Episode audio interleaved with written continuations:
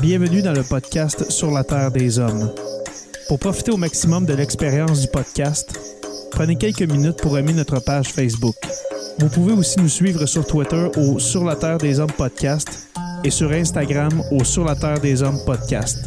Si vous possédez un iPhone, prenez une minute pour nous laisser un avis. Ainsi, vous allez faire grimper le podcast dans le moteur de recherche. Finalement, si vous voulez encourager Sur la Terre des Hommes et obtenir des épisodes exclusifs, vous pouvez contribuer monétairement sur la plateforme patreon.com. P-A-T-R-E-O-N.com. Recherchez sur la Terre des Hommes et pour seulement 2 par mois, vous y aurez droit. Le podcast peut désormais débuter. Bienvenue sur la Terre des Hommes.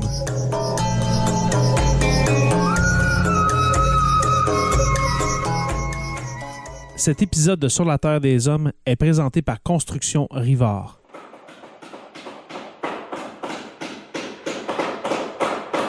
La rénovation et la construction, ça passe par la science du bâtiment et de vraies maisons éco-énergétiques. Un des seuls en Abitibi-Témiscamingue qui construit des maisons Novo Climat et Prénet Zéro. De la fondation à la finition d'escalier, ils font tout. Construction avec un S rivard.com ou contactez-les au 819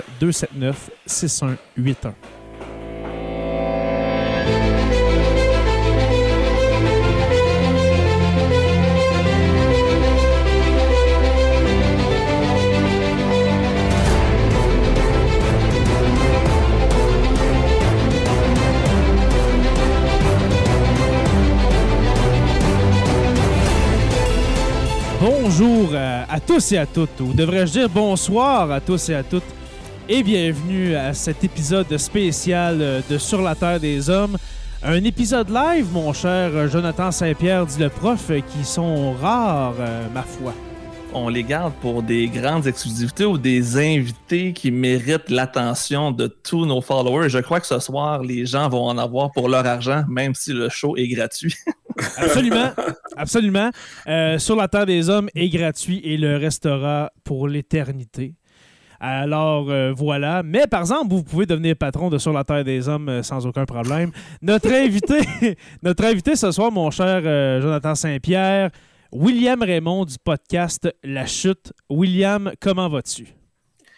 Euh, très bien, et je souriais, c'était absolument pas pour me moquer parce que je passe par le même, euh, la- le même exercice dans, dans, dans mon émission dans la chute sur YouTube où j'explique aux gens que c'est gratuit, c'est une volonté de que ce soit gratuit et de, le- et de rester comme ça. Mais Mhm. par contre, c'est vrai que euh, donc ce soir, si vous si, si vous regardez l'émission sur la Terre des Hommes et que vous avez la, la possibilité de contribuer, contribuez parce que euh, on a besoin de ce genre de ce genre d'informations avec euh, des invités et des sujets que vous voyez pas forcément, euh, vous écoutez pas forcément à la télévision. Donc voilà, contribuez. Oui, voilà. Puis, C'est une euh, très belle publicité. Je tiens à dire juste d'entrée Ouais. de jeu que malheureusement, nous au Québec, si c'est en même temps que le débat des chefs, des, ch- des quatre principaux chefs de partis politiques, donc on espère que les gens vont avoir eu l'idée d'écouter un bon podcast plutôt que des personnes qui s'obstinent pour les mêmes sujets depuis 40 ans. Donc, ben, je on dirais. espère euh, avoir je- les gens C'est- un bon résumé. Ouais. Et, puis, je, je- que, euh, je rassure vos, vos, vos, vos spectateurs, je n'ai aucune, euh, au- au- aucune velléité électorale moi-même. Donc ça va. J'ai D'accord. rien à vendre. Mais je te, je te dirais, mon cher euh, Jonathan Saint-Pierre, dit le prof, que le choix est facile entre un épisode live de Sur la Terre des Hommes qui arrive, ma foi, une fois aux cinq mois, et puis euh, le débat des chefs euh, qui qu'on entend les mêmes choses depuis 60 ans. Alors euh, voilà. Alors On euh, commence là. voilà. Alors, euh, bienvenue à tous et à toutes. Bienvenue à nos patrons euh, qui sont toujours là. Bienvenue à vous hein, qui, qui, qui êtes auditeurs, qui est aussi abonnés de Sur la Terre des Hommes, je l'espère. Bienvenue dans ce live. Avant de commencer l'épisode, j'aimerais juste expli- expliquer un peu le fonctionnement de, de StreamYard de mon cher, euh, mon cher Joe Saint-Pierre. Alors, euh, vous voyez que euh, vous, dans le fond, vous pouvez commenter. hein. C'est un live sur Facebook, sur les plateformes de Sur la Terre des Hommes, la page, dans le fond. Euh, la page Facebook aussi, le groupe privé Sur la Terre des Hommes, la communauté, et puis la page de Jonathan le prof. Alors, on est partout euh, ce soir en espérant que mon ordinateur euh, ne manque pas de charbon et puis qu'il n'y ait pas, de, problème technique. Alors, vous pouvez commenter en tout temps. Si vous avez des questions pour William pendant l'épisode, ne vous gênez surtout pas. On va pouvoir les montrer devant tout le monde. Alors, il y a un lien. Il y a un lien StreamYard dans la publication. Que vous soyez sur une des trois pages, un lien StreamYard, n'ayez pas peur de vous connecter. Et puis comme ça, ça va nous permettre de montrer vos commentaires comme ceci, Simon Robitaille qui montre l'indéfectible et, euh, immortelle planète de Sur la Terre des Hommes. Alors, ne vous gênez surtout pas pour euh, poster vos commentaires. William Raymond, premièrement, je veux te remercier euh, d'avoir accepté notre invitation euh, à Sur la Terre des Hommes. Tu as devant toi deux fans de la première heure de la chute. Mais avant, mais avant, la chute, qu'est-ce que c'est au juste, mon cher?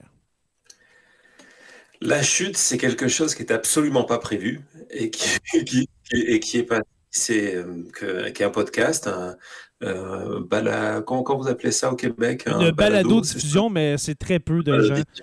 Donc, un, podcast qui est né euh, lors de, cette période extrêmement trouble que nous avons vécue entre, entre novembre et le, entre novembre 2020, donc entre l'élection américaine et la, et la prise de pouvoir de, de Biden, lorsqu'on a vécu cette période trouble. J'avais commencé sur Twitter euh, à, tous les matins à résumer un petit peu ce qui s'était passé, à faire de l'analyse, du décryptage, à répondre aux questions, à rassurer beaucoup parce qu'il y avait une, grosse inquiétude à ce moment-là.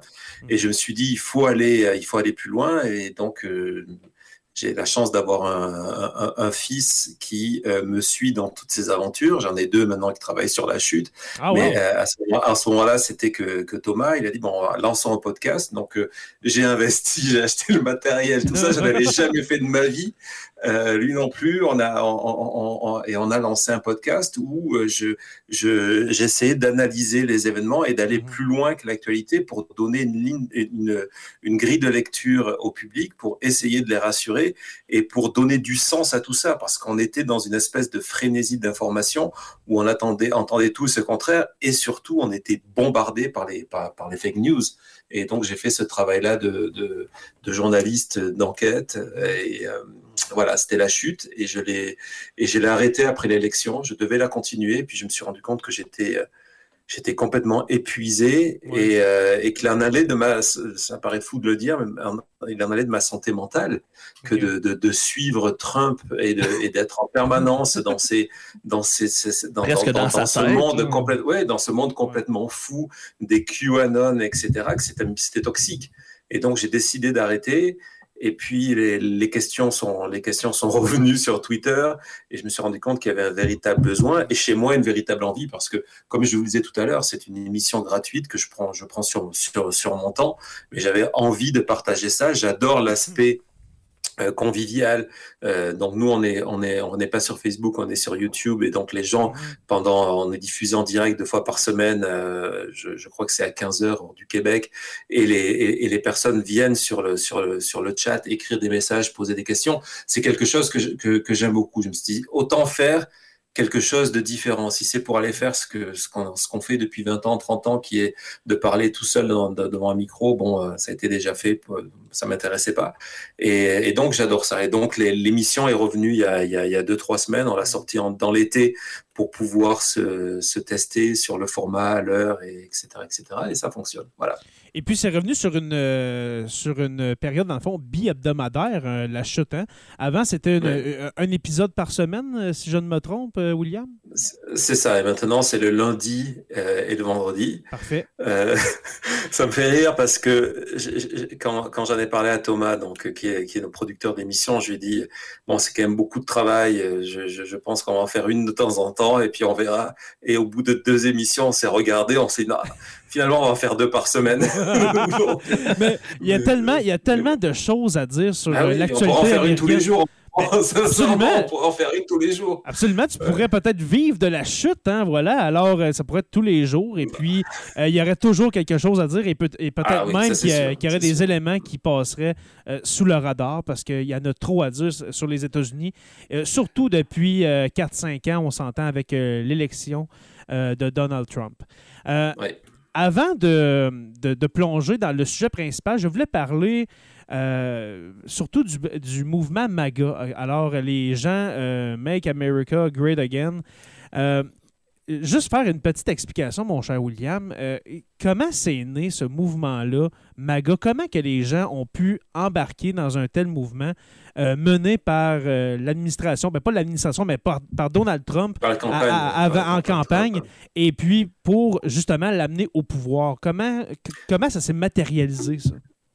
Je, crois que c'est euh, que c'est le coup de génie de Trump et à, mhm. travers lui le coup de génie de, Steve Bannon qui était son mhm. en, 2016 qui est qui est le cerveau derrière ce mouvement euh, populiste américain et avec, il faut le garder en tête, euh, ce qui intéresse Steve Bannon, c'est pas non, seulement un mouvement populiste américain, mais qui est international. Mhm. Il va faire des conférences euh, en Italie, en France. Il travaille avec des avec des, des, des, des leaders politiques de mhm. l'extrême droite dans d'autres pays pour pour les amener euh, au, au, pouvoir. Et donc, le coup de génie de Bannon, ça a été de, de voir cette espèce d'Amérique qui existait déjà. MAGA existait d'une certaine manière mhm. avant Trump.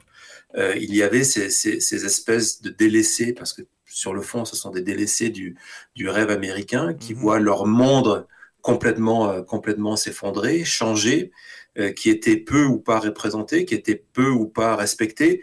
Euh, on en revient de cette erreur électorale lors de, lors, de la campagne 2016 de Hillary Clinton qui les traite de déplorables.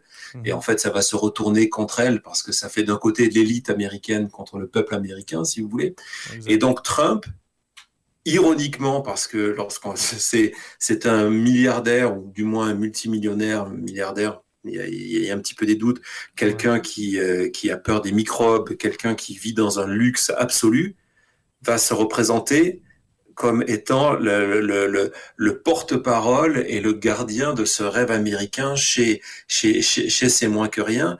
Euh, lui-même en parle. Il en parle une seule fois dans la campagne et puis, et puis il s'est rendu compte très tôt dans sa campagne 2016 et il s'est rendu compte que c'était une erreur et il ne l'a plus jamais dit. Mais il y a une vidéo en 2016 où il dit qu'il il aime euh, ces Américains qui, qui ne sont pas sans éducation qui ne sont pas allés à l'école, qui n'ont pas, qui n'ont pas le savoir, qui n'ont pas euh, le, l'esprit pour réfléchir. Et moi, je me rends compte très tôt de ça, parce que bon, déjà, euh, contrairement aux autres journalistes, je n'habite pas ni à New York, ni à Washington, où malheureusement ce sont de très belles villes, mais on est enfermé dans un espèce de cercle doré. Et très souvent, on a une analyse qui est faussée par le fait que on vit là et on vit pas dans le cœur de l'Amérique, même s'il y a certains correspondants maintenant qui font l'effort de vraiment aller, aller s'immerger. Donc moi, j'habite à Las Vegas, j'ai vécu 15 ans au Texas. Euh, notre, nos vacances préférées avec toute la famille, c'est de faire des road trips. Donc cette Amérique-là, je la connais. Mmh. Et dès le début de sa campagne, lorsqu'il est absolument pas en favori, Trump vient faire un, un, meeting à Vegas. Et euh, j'ai décidé d'y aller, accompagné de oh. Thomas, encore une fois. Donc, j'ai décidé d'aller à ce meeting pour aller voir ce... père-fils quand même. Eh ben, c'est magnifique. C'est des choses qui, qui, unissent, qui unissent un père et un fils. Et donc, je, on, on, décide d'y aller. Et, euh, et, donc, cette Amérique-là, je la vois, des gens qui ne seraient jamais allés dans un meeting politique, qui viennent pour le spectacle, euh, comme, comme si on venait voir une, star du rock ou du cinéma ou de la télévision. Et Trump, justement, vient de ce monde-là et a compris comment on produit une émission. Et donc, il va produire sa campagne et, et, et, et ce qui va encore plus fédérer autour de lui ce mouvement MAGA. Donc, c'est une espèce de télé-réalité en direct qu'on a vu de la campagne de Donald Trump. Ah, pas que la campagne, on a vécu quatre ans de télé-réalité, c'est-à-dire que chaque jour, je ne sais pas si vous vous souvenez, moi, et, c'est ça quand tout à l'heure je vous parlais d'épuisement, de, de, santé mentale et de toxicité, c'est que c'était se réveiller tous les matins. En plus, donc je suis sur la côte ouest, donc il y a, il y a trois heures de décalage avec ce qui se passait à Washington. C'était se lever le matin, se précipiter sur sur un téléphone, sur Twitter et, et, les fils des news en se disant mais qu'est-ce qu'il a encore fait? Et en fait, il y avait, déjà eu trois heures pour le dire dans le fond. Ah oui, et puis c'était passé il s'était passé trois choses, c'était pas passé une seule. Euh, et, et, en fait, il y avait cette volonté de que chaque jour de sa présidence, bon déjà c'était un président qui avait annoncé qu'il était en campagne. Il faut savoir que le jour de sa prise de pouvoir en 2016, le même jour, il signe les papiers pour se représenter en 2020. Donc, il n'a jamais cessé la campagne. On a vécu mhm. quatre ans, et c'est pour ça que c'est aussi fatigant, parce que on en a un mois, deux mois, trois mois maximum.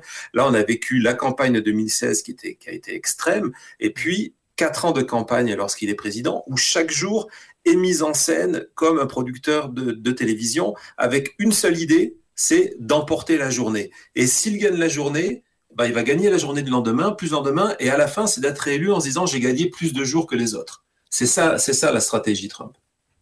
C'est ce qu'on a vécu pendant quatre ans. Mais les gens, toi, tu, demeures aux États-Unis en ce moment. Est-ce que est-ce qu'il y avait des gens dans ton entourage ou, euh, admettons que tu allais faire, je sais pas moi, euh, du magasinage euh, ou comme vous êtes du shopping, est-ce que est-ce que t'entendais est-ce que tu entendais les gens qui disaient que Trump c'était un bon président, que Bien sûr, bien sûr. Oui, mais c'était quoi leur, argument? Parce que là, on s'entend, comme tu dis, c'est un, c'est un milliardaire qui, euh, qui, dans le fond, a dit qu'il aimait les gens euh, pauvres d'esprit et pauvres de poche. Et puis ces gens-là l'élisent, puis c'est comme un dieu, là. Puis c'est pas comme, c'est pour eux, c'est un dieu vivant. Comment Exactement. On n'est on, est plus dans le, on n'est pas dans de la dans, dans, un mouvement de politique où les gens vont se définir comme étant un républicain ou un démocrate, ils vont se définir comme étant un pro-Trump. Et donc, il a réussi, et c'est un talent, il faut, il faut, lui, il faut lui reconnaître ce mhm. talent-là, euh, il a réussi à donner cette, à, gommer cette espèce de distance et de devenir euh, comme s'il était en fait une équipe de foot. Et pendant quatre ans, on a assisté à une équipe de hockey, c'est le cas de dire. Donc pendant quatre ans, on a mhm. assisté aux séries pendant tous les jours. C'était que ça, c'était les ah séries. Et donc, on était pour ou contre le personnage.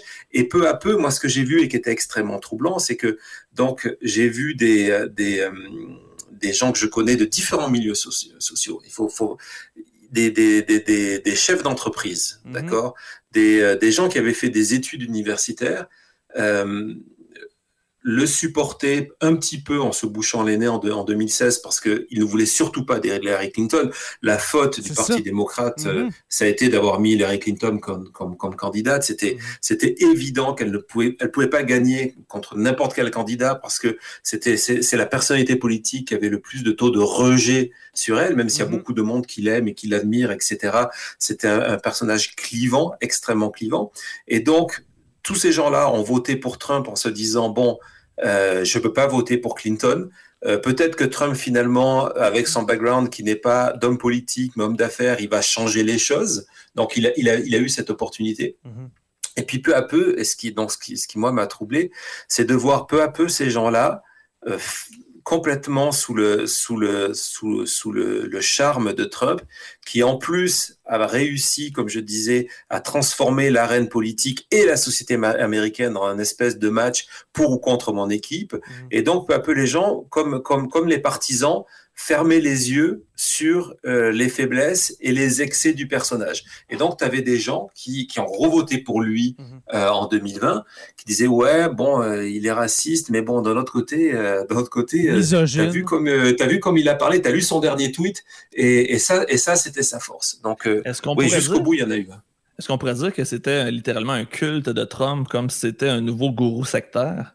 Ouais, ben, c'est exactement. Euh, c'est une bonne, bonne analogie.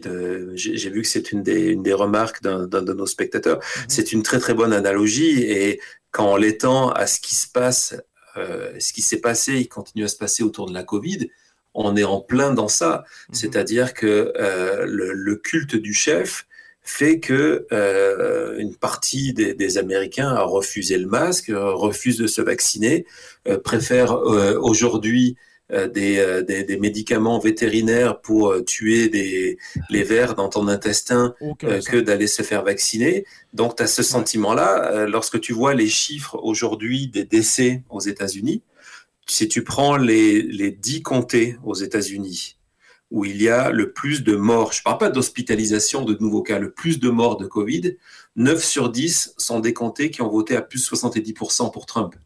Donc, oui, il y a le côté euh, culte, effectivement, qui fait que euh, ils le suivent jusqu'au bout. Et, on en revient aussi à ces déclarations en 2016. C'est pour ça qu'il faut faire toujours ce travail de mémoire, parce mhm. qu'on en parlait avant l'émission, le fait que l'information est dans un espèce de rythme qui avance tellement vite. C'est en 2016, il dit voilà, je pourrais être à New York, au milieu de la, de la 5e avenue, euh, tuer quelqu'un, Et ma base, mes fans, ben, ils, continueraient à m'aimer pareil. Et on en est là. On en est là. Il y a 20% des Américains, ils en sont toujours là aujourd'hui. C'était une des pires quotes de Donald Trump, ça. Je pourrais tuer quelqu'un, puis on m'aimerait quand même.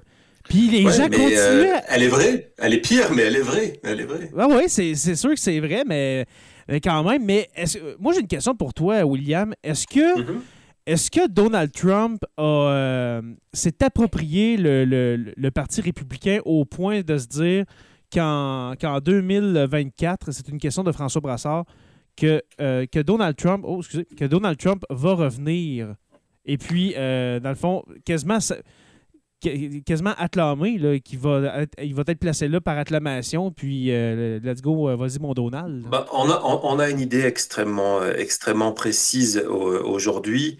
Le parti républicain, qui n'a pas toujours été un parti tel qu'il est aujourd'hui, est devenu un parti assez uniforme sous Trump. c'est devenu le parti de Trump. D'accord?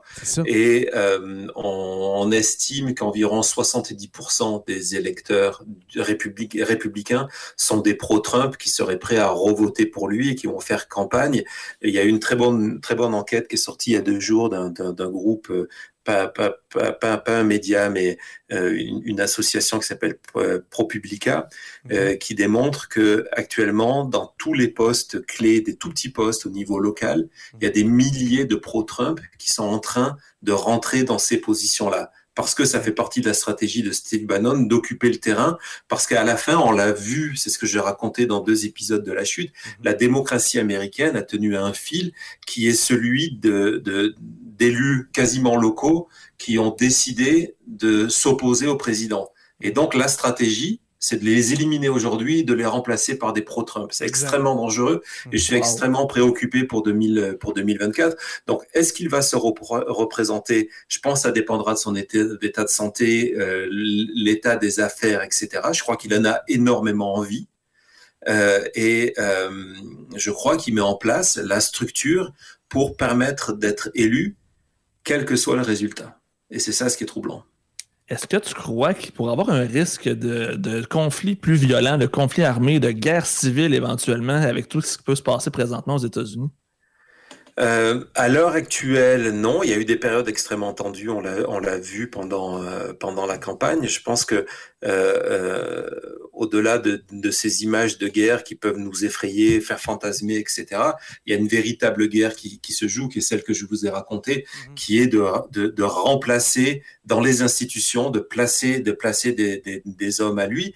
Et, et effectivement, du coup, ça va entraîner une, une division de l'Amérique, parce que en fait, le, le, le, symbole est, après, pour parler un peu de Biden, euh, tout son tout l'enjeu de sa victoire maintenant, ça va être essayer de, de, de réunir cette Amérique qui est extrêmement divisée. Et je pensais que euh, après ces quatre ans euh, assez épuisants, euh, que Biden allait réussir ce pari-là. Lorsqu'on voit ce qui s'est passé il y a toujours là sur le Covid, par rapport à la, Covid, par rapport à, au vaccin, ou encore sur l'Afghanistan ces dernières semaines, le pays est là maintenant avec la, la décision de la Cour suprême sur, euh, sur, sur, sur, la loi du, du, Texas. On se rend compte que cette division, je vous parlais tout à l'heure presque par équipe sportive, on en est, on en est presque là, elle est plus basée sur la raison, mais sur la couleur de, de, de son champion. Euh, malheureusement, euh, c'est toujours là. Donc, euh, on, c'est très difficile de dire oui, ça peut se passer, il peut y avoir des, des, des, des, divisions extrêmement fortes et il peut y avoir des problèmes dans certaines villes. Oui, pourquoi pas, mais je pense pas que ça soit à l'ordre du jour. Euh, mais il y a d'autres menaces beaucoup plus graves, à mon avis. Crois-tu, euh, crois-tu, William, que le. Je reviens au, Parti républicain. Penses-tu que le Parti républicain est mort et que bien et qu'aujourd'hui, c'est le parti de, Trump, tout simplement?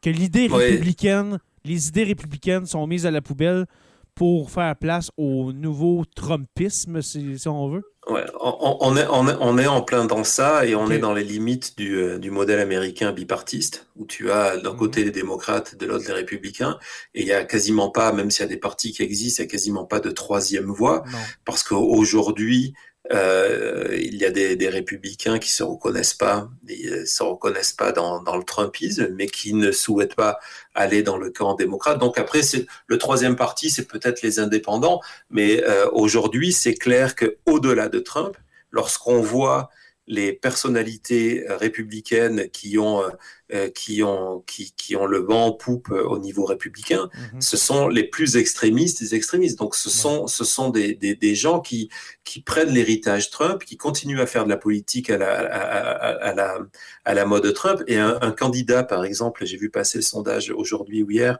un candidat comme Mitt Romney, qui a été qui a été donc élu de Utah, qui a été candidat contre contre Obama.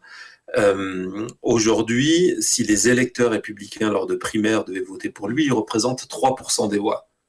Wow. Voilà. Donc, et, euh, aujourd'hui, euh, Trump, et quand c'est pas Trump, c'est DeSantis, hmm. qui est le, le, le, gouverneur de la Floride et qui est devenu, qui est un sort de Trump junior, qui, euh, qui a été un de ses plus grands soutiens lorsque Trump était à la présidence et qui continue à exercer des politiques dites trumpiennes euh, au sein de la Floride, euh, c'est-à-dire euh, euh par exemple interdiction du, du, port du masque dans les écoles, etc., etc. Donc aujourd'hui c'est lui qui est en deuxième, je crois qu'à Pence qui est en troisième. Euh, et euh, voilà, mais le plus modéré, euh, qui, est Mitt, qui, est, qui, est Mitt, Romney, et si vous vous en souvenez, lors de sa campagne contre contre contre Obama, on trouvait qu'il était pas mal déjà extrémiste, le, le Mitt Romney. Ouais. Ben maintenant, c'est considéré comme le plus modéré et il représente 3%. Donc oui, le Parti républicain, tant qu'on le connaît, est mort et il est mort, à mon avis, pour il renaîtra de ses cendres. Euh, parce que c'est un parti qui a quand même une formidable histoire. Et donc, il, il, renaîtra de ses cendres, mais ça prendra euh, deux générations. Et puis, de répondre à des, à des, à des défis qui dépassent Trump. Par exemple, les changements démographiques des États-Unis. Mm-hmm. euh, Aujourd'hui, c'est un, parti qui est très blanc, mm-hmm. on va dire, y compris de sa représentation, beaucoup d'hommes. Et comment, et comment tu, tu, tu, tu représentes une, euh, un pays qui est, qui est de, de plus en plus diversifié? Un vrai, un véritable enjeu. Qu'est-ce que tu penses justement des, euh, des, gens qui sont un peu, je vais dire, en marge du Parti républicain? Je pense à Alice Cheney, je pense justement à Mitt Romney. Est-ce que ces gens-là ont des chances de ramener le Parti républicain, je vais dire, dans la voie de la raison? Mais j'ai l'impression que ça n'arrivera probablement pas. Moi, je vais, je, je, vais être complètement franc. Je vais te dire, je pense qu'ils n'ont aucune chance de le faire et que euh, à la rigueur, ça serait plus efficace, par exemple au Sénat, qui change d'étiquette, euh, d'étiquette politique et qui devient indépendant. Il y a eu des élus indépendants, ça, ça, ça, ça arrive. Bon, ils sont attachés à leur identité de, de, de, de républicains, ce que je comprends. Ils veulent pas abandonner le parti, ce que je comprends aussi. Mais euh, une Liz Cheney n'a aucune chance d'être élue. Un Mitt Romney, c'est pareil. Je vous ai dit, 3% des électeurs du Parti républicain. C'est rien du tout quand la fille de Dick Cheney est une modérée, c'est signe que le parti est très radicalisé. Oui, exactement. Moi, je m'en rappelle parce que je, me suis installé aux États-Unis euh, euh un petit peu avant, euh, au début des années, à la fin des années 90-2000. Donc, je me rappelle parfaitement de la, de la présidence de son père. Et quand elle est arrivée dans l'arène politique, et on la décrivait comme étant pire que son père, mm-hmm. qu'en fait elle avait une meilleure apparence, mais qu'elle était encore plus dangereuse dessous et qu'elle était un petit peu une espèce de marionnette qui tirait les ficelles. Mm. Et aujourd'hui, on est super content lorsqu'on la voit qu'elle accepte de prendre la vice-présidence de la commission d'enquête sur le sur le 6 sur le 6 janvier. On se dit bah c'est bien, il y a, quelqu'un de sensé et de et, de modéré. Non, c'est vrai que c'est c'est il y a une radicalisation de la société américaine ces dernières années qui a glissé sur sa droite, qui est assez impressionnante. Ça me fait aussi penser à Meghan McCain, la fille de John McCain, qui a défendu Trump et les républicains tout le long de son mandat, même si Donald Trump a insulté son père, a pratiquement dit les pires obscénités. Donc, même la fille d'un d'un républicain très respecté est, tombée elle-même dans le Trumpisme. C'est assez décourageant.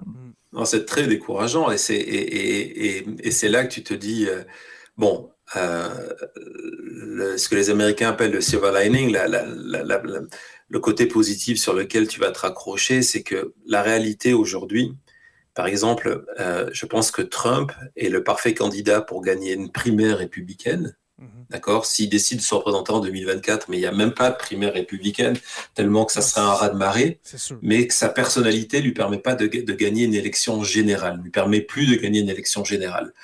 Et, euh, et en fait, c'est là, et, et c'est aussi ce qu'il faut garder en tête lorsqu'on lorsqu'on va parler de, de la situation au Texas, c'est que aujourd'hui, encore heureux, les élections se gagnent sur les indépendants, les modérés, et lorsque on, va voir plus précisément dans, dans ces chiffres-là sur les femmes, par, exemple.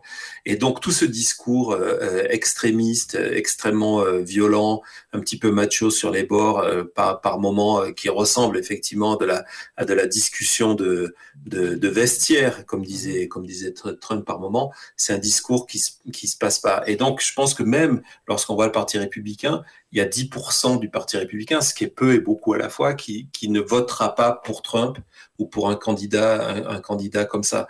Et heureusement qu'on en est là, que l'élection va se gagner par des gens qui sont ni purs et durs libéraux dans le sens américain, c'est-à-dire euh, démocrates de gauche, ni des gens qui sont dans de la droite, exactement comme Bernie Sanders, mais par cette espèce de, de, de, de, ventre mou au milieu où se trouvent les indépendants, les modérés, etc. Hmm. Et ce qui se passe aujourd'hui sur l'avortement, par exemple, euh, c'est un discours qui ne passe absolument pas avec les modérés et les indépendants. Ils ne veulent pas remettre en question le, droit à l'avortement. Mhm. Donc, c'est pour moi, c'est une catastrophe politique pour les républicains, une de plus, ce qu'on voit à moyen terme. Mais bon, on va en parler, je ne veux pas marcher dessus. On a, euh, on a une question d'Alex qui dit Que pensez-vous de la relève politique aux États-Unis? Pourquoi des personnes telles que Trump ou Biden sont en poste à leur âge vénérable? Pourquoi ne pas emmener un jeune loup comme Obama euh, comme en 2008. C'est vrai, on dirait que les deux partis sont usés par le pouvoir, si on veut. Il n'y a pas de relève. L'establishment. Exactement. en, 2012, euh, pas, en 2012, mais en 2016, on avait, on, avait euh, Trump, on avait Clinton d'un bord. après ça, Biden, c'est des, personnes âgées, on va dire. On dirait qu'il n'y a pas de relève. C'est un petit peu le c'est un petit peu le le, le, le système qui veut ça. Et donc Trump était ce candidat en dehors du système. Et mhm. lorsqu'on parle d'établissement, on en est là, mais il y a une espèce de connotation péjorative mhm. où aujourd'hui un candidat pour être élu a besoin d'avoir une reconnaissance nationale, a besoin de soutien au sein de son mhm. parti. Il faut rappeler le processus électoral américain.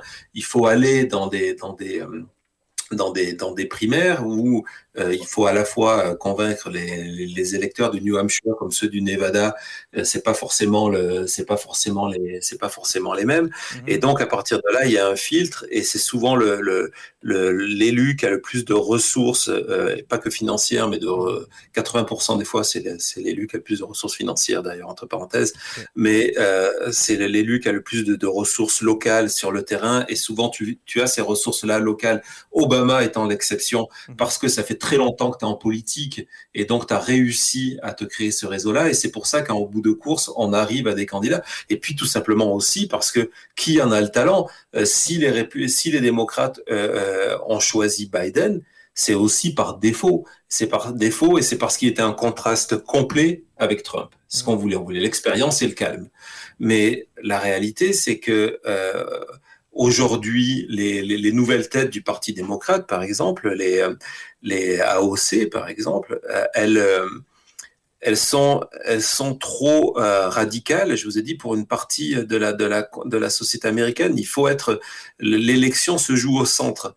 Alors d'habitude, on est soit un centre droit, on pourrait parler de, de Mitt Romney par exemple, ou soit un centre gauche qui était Obama, qui est Biden aujourd'hui. C'est la société américaine qui veut ça.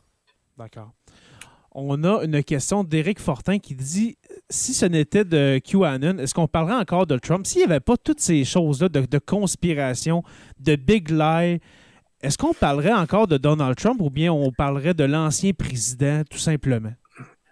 Non, on continuerait de parler de Trump parce que c'est de lui-même qui se met dans, dans, dans, dans, dans, la scène. Il aurait pu décider de prendre sa retraite et simplement jouer au golf. Et bon, il joue au golf lorsqu'il était président, donc il aurait pu continuer, il aurait pu continuer comme ça. Se retirer, à, euh, se retirer à, Camp David et puis euh, c'est fini, là, tu sais. Comme tous les autres présidents. Bien sûr, comme, comme tous les autres. Mais il a, il a décidé que non. Mais au-delà de ça, où c'est intéressant pour QAnon, c'est se dire, c'est la fameuse question de la poule ou de l'œuf.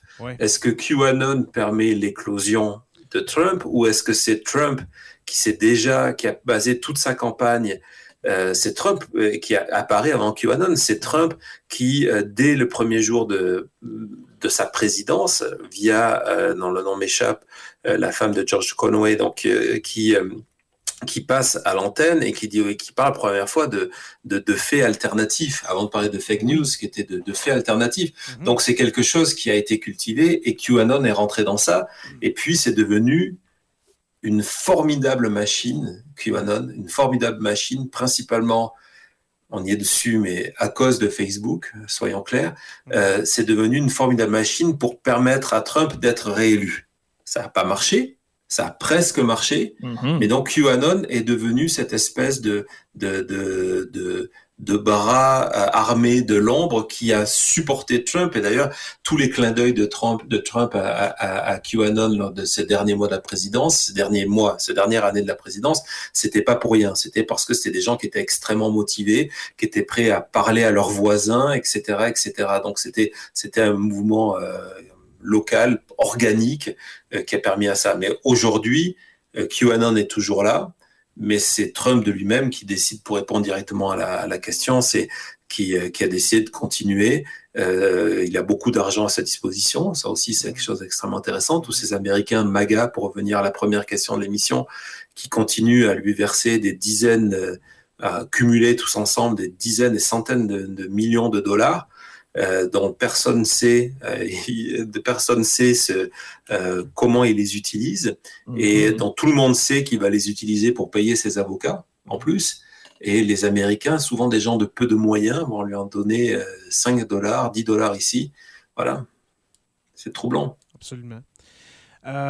On va, euh, on va euh, aller au sujet principal, messieurs, pour euh, rester dans, le temps. C'est tellement intéressant.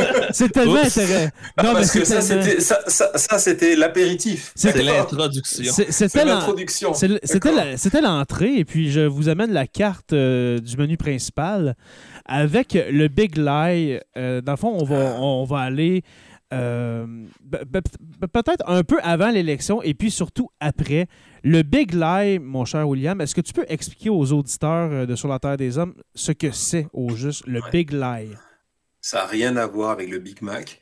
Euh, le, Big Lie, donc le grand mensonge. Oui. Le grand mensonge, c'est Aujourd'hui, on, te dirait le grand mensonge, c'est de dire que Trump a gagné et que euh, Biden a perdu, et ça serait une analyse qui est faussée.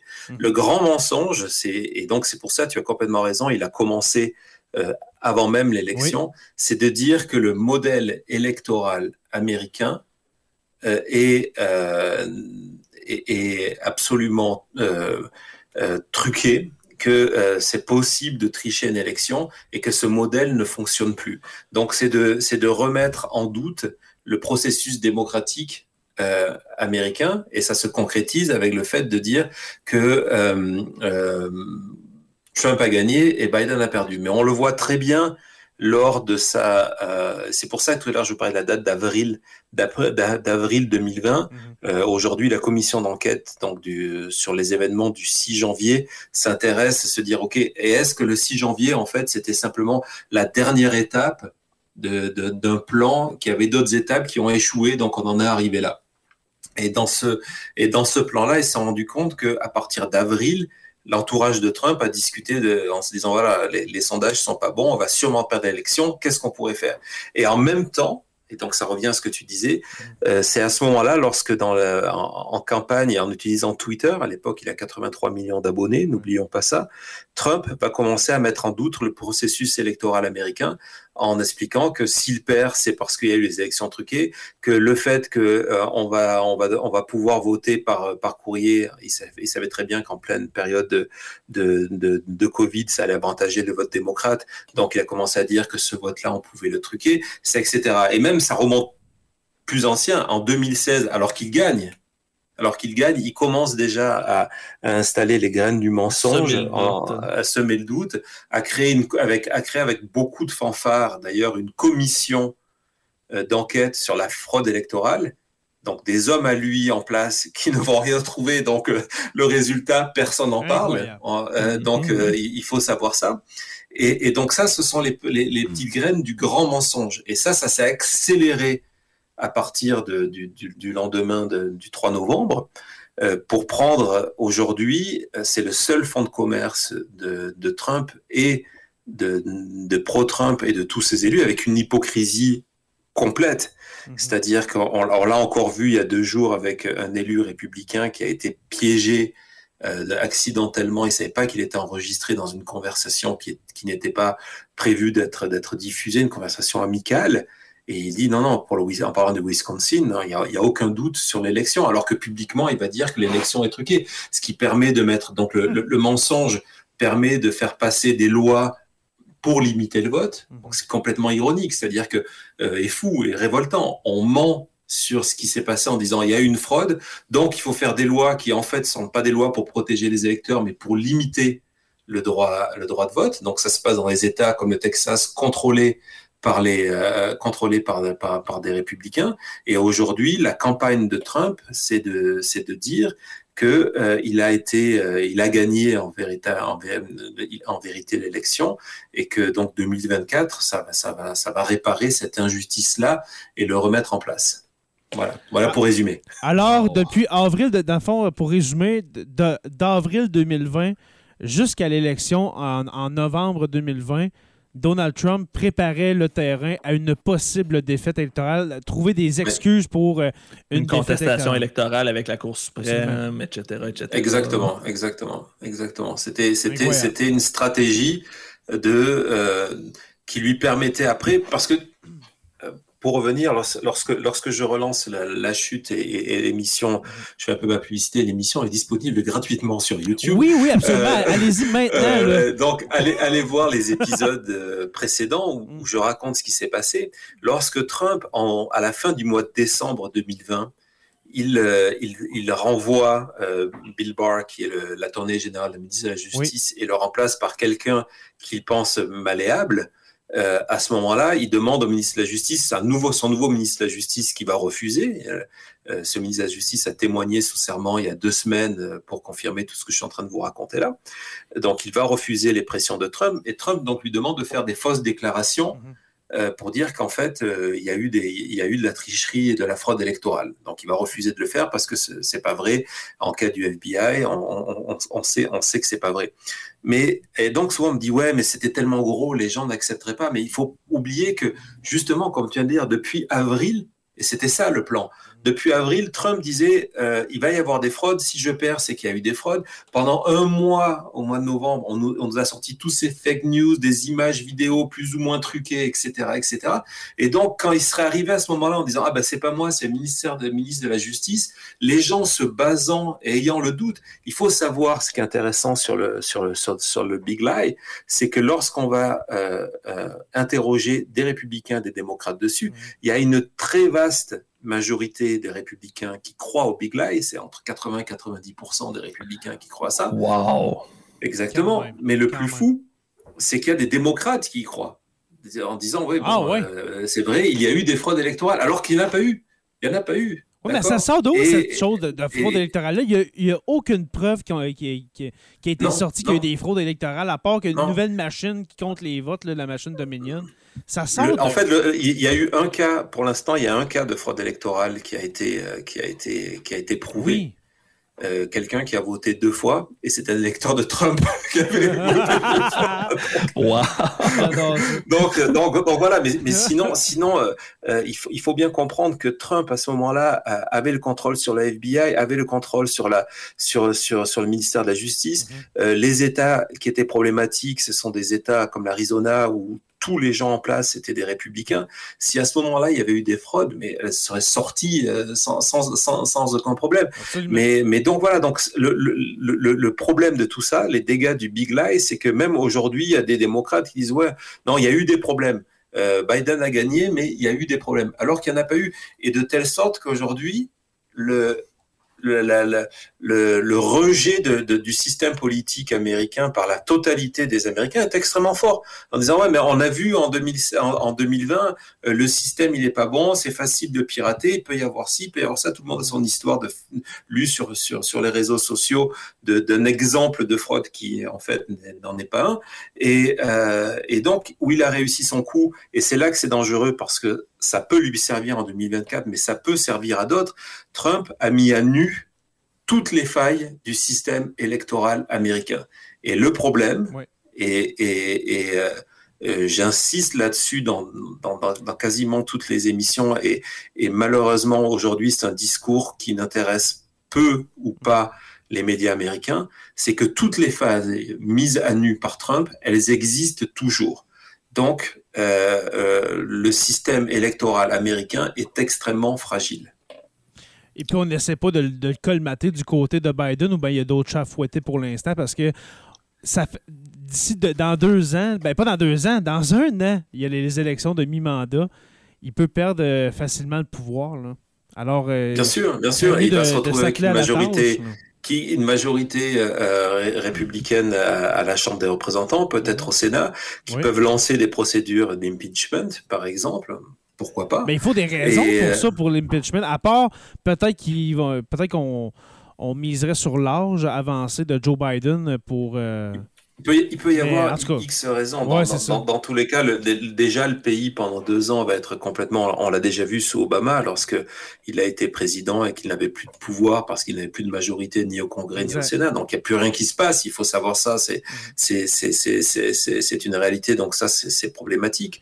Mais. Euh, en bout de course euh, en utilisant ces failles euh, mises à jour et en, et, en c'est pas simplement en disant voilà en 2020 euh, Trump a mis à, jour les failles. C'est qu'on voit tous les jours je vous en parlais tout à l'heure cette enquête qui montre qu'il y a des milliers de pro-Trump pro pro Big Lie qui, qui, qui, se présentent et qui se et qui sont élus dans des dans des petites commissions à droite à gauche. C'est non seulement le fait que le mensonge, les, failles ont été mises à jour, mais qu'aujourd'hui on a le sentiment, lorsqu'on s'intéresse à ça, et c'est une affaire qui, c'est une affaire qui intéresse personne, mais on a le sentiment qu'il y a, il y a, il y a une exécution d'un plan pour être prêt euh, en, 2000, en 2022 ou 2024. Exact. On pourrait aussi parler du redécoupage des cartes électorales aussi, qui sont exactement dans la même lignée. Justement, c'est une question de Nathalie qui dit le redécoupage des comptes électoraux ne risque, ne risque-t-il pas de fausser les élections et aussi les nouvelles lois qui rendent plus difficile l'accès au vote dans les États conservateurs? La première partie de la question. Euh, corrige-moi si je me trompe, euh, William, mais c'est euh, tous les gouvernements qui se, qui se succèdent le font. le fameux, le fameux gerrymandering. Oui, exactement. le gerrymandering. Euh, alors, ce n'est pas, une spécialité républicaine, mais depuis ces, ces dernières années, ça l'est devenu jusqu'à l'extrême. Mhm. D'ailleurs, j'invite Nathalie, publicité, à aller sur l'émission La Chute. On a, on a fait une émission la semaine dernière, je crois une émission spéciale sur le découpage électoral parce que c'est un sujet extrêmement fascinant mhm. et euh, en donnant des exemples très concrets euh, dans le passé, mais aussi dans, dans, dans, dans le présent euh, d'États où le où les républicains sont, sont, sont, en charge de commissions indépendantes mhm. du redécoupage électoral et où il va y avoir des abus terribles mais vraiment des abus terribles où des, euh, des, des, États sont complètement redécoupés pour privilégier euh, l'installation, euh, l'élection d'un candidat républicain. Donc c'est clair que ça a été exercé par les, par les, par les deux partis, mais ces dernières années, ça a été poussé sous une forme d'art par les républicains. D'ailleurs, tellement que euh, il y a eu euh, énormément de doutes sur euh, sur le recensement, le census qui a été fait sous Trump, où il a essayé, son parti a essayé d'intégrer des questions qui après auraient permis de faire un découpage, un redécoupage en, en, sa faveur. Donc ça, c'est la première partie de la question. Et deux, sur la question sur les lois pour limiter, c'est quelque chose à double tranchant ces nouvelles lois qui rendent l'accès difficile, plus difficile. Donc c'est clair que c'est euh, un problème. Euh, euh, mais je vais être doublement optimiste dessus. Souvent, je, ça, étonne les gens. Le premier optimisme, c'est que souvent, ce sont des lois qui ont été votées euh, au sein euh, donc de, de l'État, c'est pas fédéral, et euh, ce sont des lois qui vont être, qui sont déjà d'ailleurs attaquées devant les tribunaux, qui vont aller jusqu'à la Cour suprême, et assez étonnamment pour le coup, on peut toujours avoir une mauvaise surprise, mais la Cour suprême a souvent tranché, dans, historiquement, même avec une majorité conservatrice, a souvent tranché contre ces, ces lois-là. Donc je pense que la plupart de ces lois ne, tiendront pas la route. Et ensuite, deuxième raison d'être positif, c'est qu'en fait, c'est un formidable euh, appelle au vote pour les démocrates de dire ok il faut aller voter contre ces gens-là parce que euh, ils sont ils ont fait ça ils sont en train de faire ça donc euh, ça a toujours été lorsqu'on analyse les, les raisons des votes et le vote massif de démocrates euh, les, toutes ces suppressions de vote ont entraîné une, une, un surplus électoral. Donc je pense que ça se, ça, ça, se réglera dans les urnes, même si ça sera très difficile de voter. Euh, on parlait du Texas, ce qui se passe au, au Texas euh, était déjà complètement scandaleux en 2020 et le sera encore plus 2022, avec par exemple le plus grand comté qui est autour de, de, de Houston, qui représente plusieurs millions euh, d'électeurs. Et euh, dans, la, dans la nouvelle loi, il y aura une seule euh, boîte, urne pour aller voter euh, dans un comté qui représente plusieurs millions de personnes. Les gens pourront voter le jour de l'élection, mais pour tout ce qui est le, vote avant, qui commence un, mois avant, il y aura un seul endroit. Et, j'ai vécu 15 ans au Texas. Lorsqu'on connaît les, distances du Texas, le comté, ça peut être qu'il y a une heure et demie de voiture pour aller voter. Et là-bas, il va y avoir trois heures d'attente parce que justement, il y a une seule boîte pour voter. Donc ça, c'est une manière de, de ralentir l'électorat. On a un commentaire de Pascal Doré qui dit euh, sujet hyper intéressant. Eh bien, je te dirais, ma chère Pascal, euh, d'aller t'abonner euh, de suite sur YouTube ou les, applications, les applications de podcast pour des heures de William Raymond. Excuse-moi, William. C'est ça que je voulais dire. J'espère que, que, ma femme regarde et qu'elle a vu ça. le, dernier bloc que je voulais amener, eh bien, c'est les derniers mois. De, depuis novembre, les derniers mois au pouvoir de Joe Biden. Tes commentaires, euh, mon cher William, sur euh, l'administration Biden, euh, est-ce qu'elle fait le travail ou elle est un peu dépassée par les événements? on parle de COVID, qu'on parle des MAGA, d'Afghanistan, oui, l'Afghanistan, que ce soit aussi la, commission d'enquête sur les événements du 6 janvier 2021. Est-ce qu'il est, débordé, est, est débordé le beau Joe ou bien... Euh, je, pense que déjà, il faut faire extrêmement attention de, de ce qui est perception dans, dans, dans l'événement. Mhm. euh, donc, se dire, par, par, exemple, je vais te donner un exemple avec, avec, avec l'Afghanistan.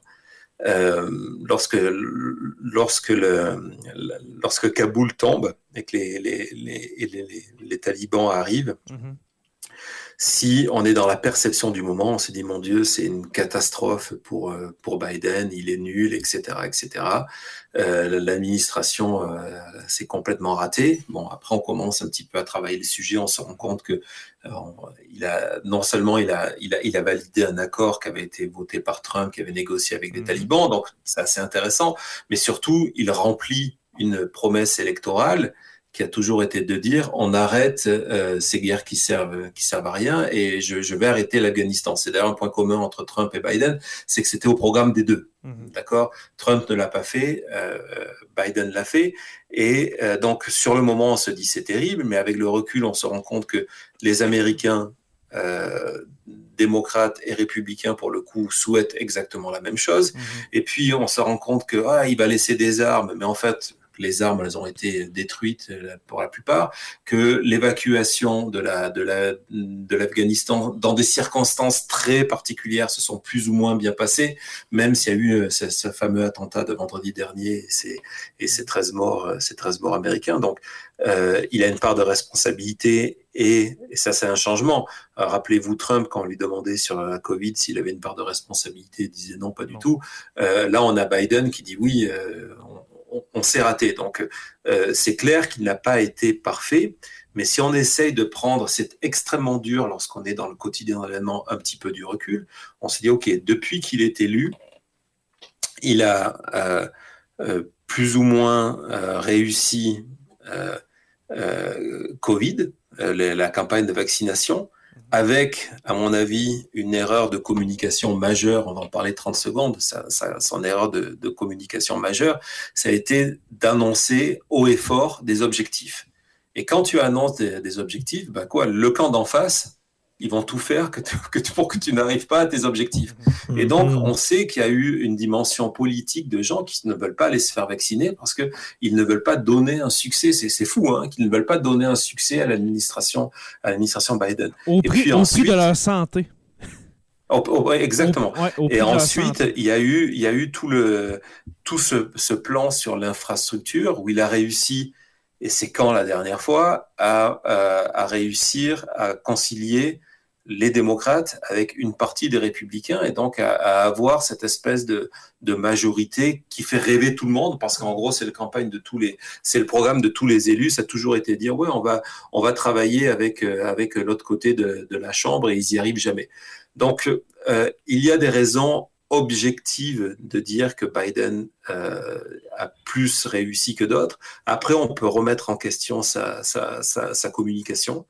Euh, ça, c'est clair. Mais je pense qu'aussi, il y a une volonté de trancher avec Trump qui nous avait habitués non seulement dans un, dans un espèce de, de rythme effréné de l'information, de la communication, de la mise en scène politique et d'un vocabulaire limité, il n'y a pas ça chez Biden. Donc je reconnais que l'autre jour, regarder Biden après l'Afghanistan, euh, c'était pas pas le spectacle le plus le plus intéressant. Euh, donc voilà, mais c'est, je, je, je, pense qu'il a la situation en main, qu'il y a un calcul politique aussi par rapport à 2022 de dire que les Américains jugeront son mandat sur l'économie et sur Covid, pas sur l'Afghanistan. Euh, et que donc euh, il est euh, concentré, concentré sur ça. Et donc maintenant la question de l'avortement en plus qui va venir se glisser dans ça. Absolument. Toi, mon cher Joe, un avis, parce qu'on en a, on, en, a peu parlé de, Joe Biden. On va laisser William boire un peu d'eau. Merci. Ton avis sur, sur Joe Biden les derniers mois? Ben, j'ai l'impression que c'est quelqu'un qui a hérité de tellement de situations problématiques et pas juste du mandat de, de, Donald Trump. on s'entend qu'il y a des situations qui traînent depuis George Bush Jr. Donc, c'est un peu euh, le résultat de 20 ans d'administration américaine qui sont tombés sur Joe Biden. Donc, c'est normal qu'il puisse pas tout régler. Et on peut même commencer déjà à parler du dernier point qu'on voulait apporter avec le fameux euh, Roe versus Wade, avec la loi sur l'avortement qui a été renversée au Texas parce que les juges qui ont été nommés à la Cour suprême, il y a des juges qui ont été nommés par George Bush senior. Donc, dans les années 90, on a nommé des juges qui ont une influence 30 ans plus tard sur le droit à l'avortement aux États-Unis. Donc, Joe Biden est pogné avec un système qui est fait comme ça et qui amène euh, son lot de conséquences par la suite. Exactement. Oui, c'est exactement ça. Sur l'Afghanistan, euh, on savait depuis, euh, depuis peut-être dix ans qu'il fallait partir. Personne personne n'a voulu le faire. Trump a lancé le processus, Biden l'a terminé. Euh, donc euh, c'est clair qu'il a hérité de cette situation-là. Et donc sur, sur l'avortement, c'est pareil. Il doit aujourd'hui gérer le fait que la Cour suprême est, est, est majoritairement conservatrice. Trump a quand même nommé trois, euh, trois des juges, donc c'est assez considérable. Mhm. Euh, donc euh, c'est extrêmement compliqué pour lui de, de, manœuvrer dans ça. Et moi, je suis assez impatient de voir comment ça vont se passer les, les, les, jours et les semaines à venir. le sentiment, lorsque aujourd'hui, il a fait passer dans, dans pour les spectateurs, pour nos spectateurs qui n'ont pas vraiment compris, il y a quelques jours, euh, le Texas a validé une loi qui limite énormément euh, l'avortement et qui euh, récompense financièrement les gens qui vont dénoncer les personnes qui se font avorter ou ont contribué à un avortement. C'est aussi un des aspects les plus troublants de, de, de, de cette loi-là. cette loi, la Cour suprême a refusé de la, de la suspendre, donc elle devient une réalité au Texas. Elle va être copiée dans plusieurs États. Le prochain, à mon avis, va être le Missouri. Euh, la Floride a déjà annoncé aussi qu'elle allait faire. Bien sûr, euh, bien, sûr bien, sûr bien, sûr, parce que c'est politique. Parce que mhm. c'est politique. Et euh, d'un autre côté, aujourd'hui, on a eu Biden et l'attorney général Garland, donc son ministre de la Justice, qui ont dit qu'ils étaient en train d'étudier des solutions fédérales pour euh, garantir le, droit des Texans, concrètement, à, l'avortement. Donc, ce qui veut dire qu'on va rentrer dans une espèce de, sécession, si tu veux, pour, mhm. c'est vraiment le cas, où tu as d'un côté euh, une volonté politique euh, de Washington et qui va tout faire pour utiliser le pouvoir du département de la justice, etc., pour garantir ce droit, et des États qui vont dire non, nous, on est souverain chez nous. Donc ça va retourner à la, à, la à, la Cour suprême, où malheureusement, euh, il y a une majorité extrêmement forte qui est opposée euh, euh, au droit à l'avortement et qui considèrent que ils peuvent ils peuvent décider ce qu'une femme peut, peut faire ou pas de, de, son corps. Et ça, c'est pour le, le, le, court et le moyen, le moyen terme. Par contre, aujourd'hui, moi, je dis que, la, que, la, que ce qui s'est passé euh, au Texas avant-hier, si on parle simplement de, je ne fais pas un jugement de valeur, mais si on part simplement de calcul électoral, mmh. c'est un suicide pour le Parti républicain. Un suicide pour le Parti républicain. C'est-à-dire que là, ils ont satisfait la base, encore une fois. Le, mouvement évangéliste, euh, qui est extrêmement fort. Et au Texas, tu ne peux pas exister sans le soutien financier et électoral du mouvement évangéliste. Donc, ils ont satisfait cette base-là, mais ils ont réveillé des tas d'hommes et de femmes qui, euh, parmi les modérés et les indépendants, je vous parlais tout à l'heure, qui vont aller voter euh, en, 2024 pour se débarrasser de ces gens-là.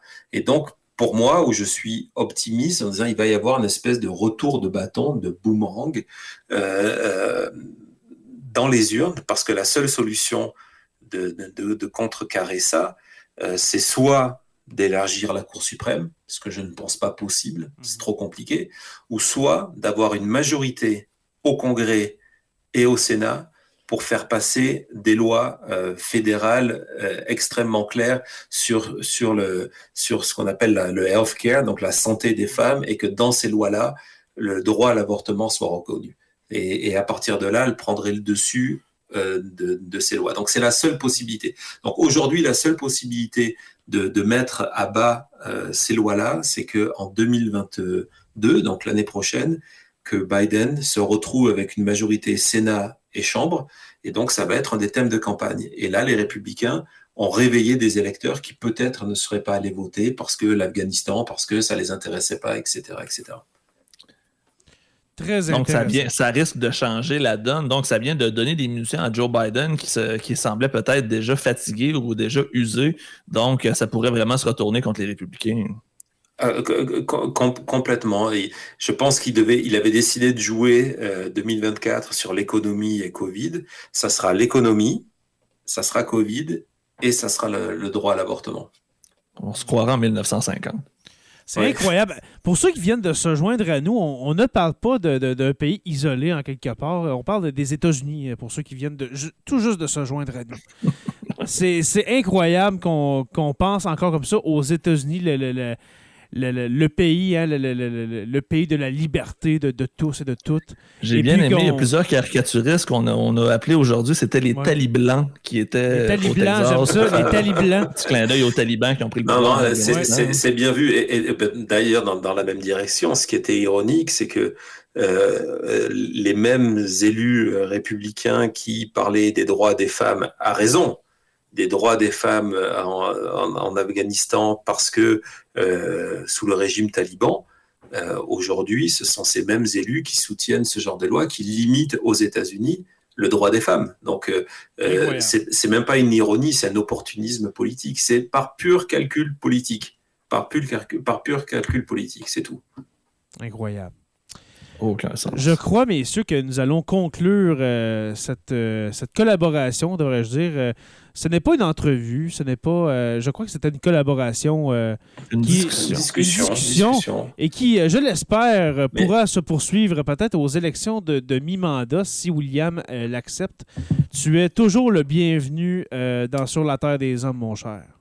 Ah bah, euh, ça, ça, sera, ça sera très volontiers.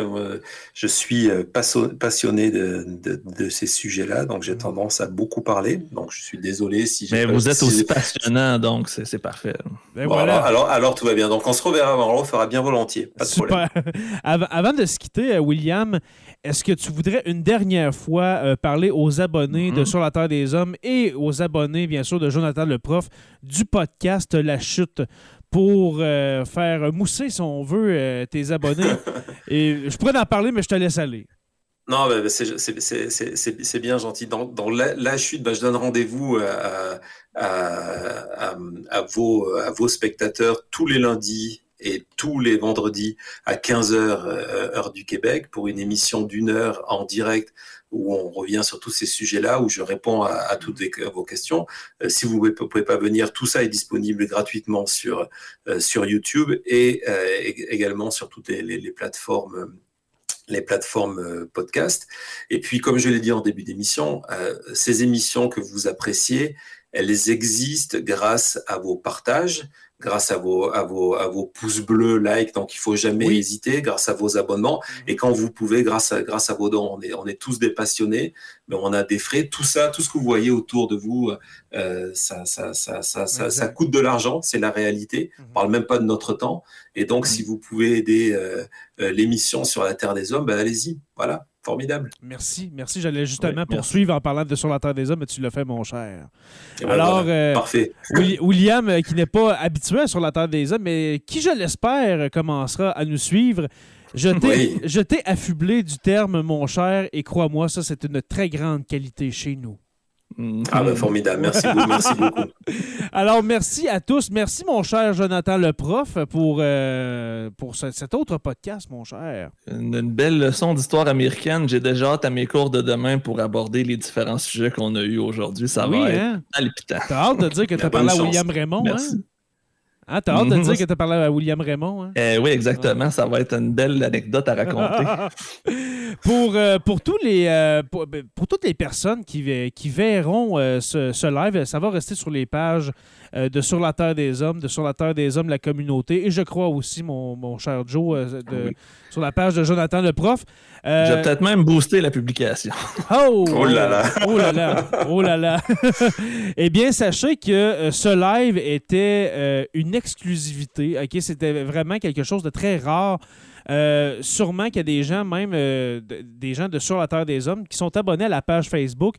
Ne, savaient même pas que c'était un podcast. Alors, vous le voyez, Sur la Terre des Hommes n'est pas seulement une page qui, qui partage des articles euh, historique ou politique, c'est un podcast. Et puis, euh, nous, euh, nous, vous invitons, Joe et moi, à, rejoindre le patronat de Sur la Terre des Hommes pour pouvoir justement participer, comme tout le monde, dans, dans, ce live de ce soir.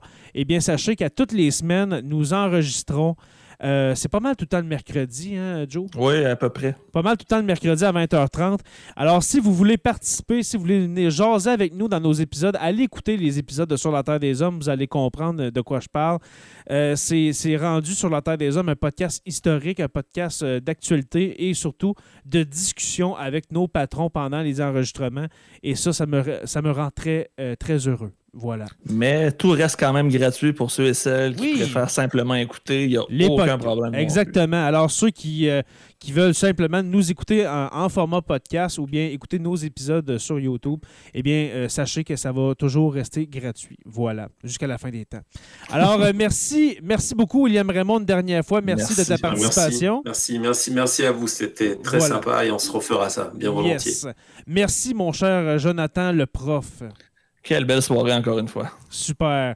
Merci. Et puis là, euh, c'est le, la fin, le ending, comme on dit, euh, conventionnel de Sur la Terre des Hommes. Alors, merci à tous. Merci aux abonnés de suivre Sur la Terre des Hommes. Nous sommes disponibles sur Apple Podcasts, Spotify, Google Podcasts et YouTube, comme j'ai dit tantôt, au Sur la Terre des Hommes podcast. Merci à tous nos patrons, qui sont quelques dizaines de patrons qui nous suivent, qui euh, nous encouragent dans notre travail, qui nous supportent. Alors, merci à tout le monde. Euh, ça prendrait cinq minutes pour remercier tout le monde, mais vous vous reconnaissez. Merci à tous nos mhm. patrons, les curieux, les stagiaires, les historiens, les, érudits et orateurs. Euh, vous avez vu euh, certainement une banderole défiler quelques fois pendant le live de ce soir. Eh bien, c'est ça, pour le prix d'un café au dépanneur au Tim Horton ou un mec café, c'est comme vous voulez. Pour 2 dollars par mois, eh bien, vous pouvez avoir accès à tout notre contenu exclusif. Et puis là, je parle bien sûr des Historia Room qui, euh, hier, on a enregistré notre 25e Historia Room, euh, mon cher Joe. Alors, il y a beaucoup d'heures de contenu de Sur la Terre des Hommes qui ne sortiront jamais, qui ne sortira jamais euh, de, la voûte du patronat de Sur la Terre des Hommes. Alors, visitez le patreon.com. Alors, Patreon, P-A-T-R-E-O-N.com, barre oblique ou slash, c'est comme vous voulez, SLTDH. Et puis, euh, rejoignez-nous sur euh, cette plateforme pour nous encourager. Je vous invite à rejoindre la page Facebook Sur la Terre des Hommes, la communauté. Et puis, je salue ceux qui sont sur la communauté en ce moment de Sur la Terre des Hommes. Je vous salue. Alors, venez nous rejoindre, faites-nous une demande. Et puis, je vais vous accepter avec plaisir. Sur la Terre des Hommes est une présentation des éditions Derniers mots. N'oubliez pas qu'à tous les jours, nous écrivons l'histoire. Et puis, merci à tous. Et puis, on se revoit très bientôt pour une autre page d'histoire de Sur la Terre des Hommes. Bonne fin de soirée, tout le monde. Bonsoir.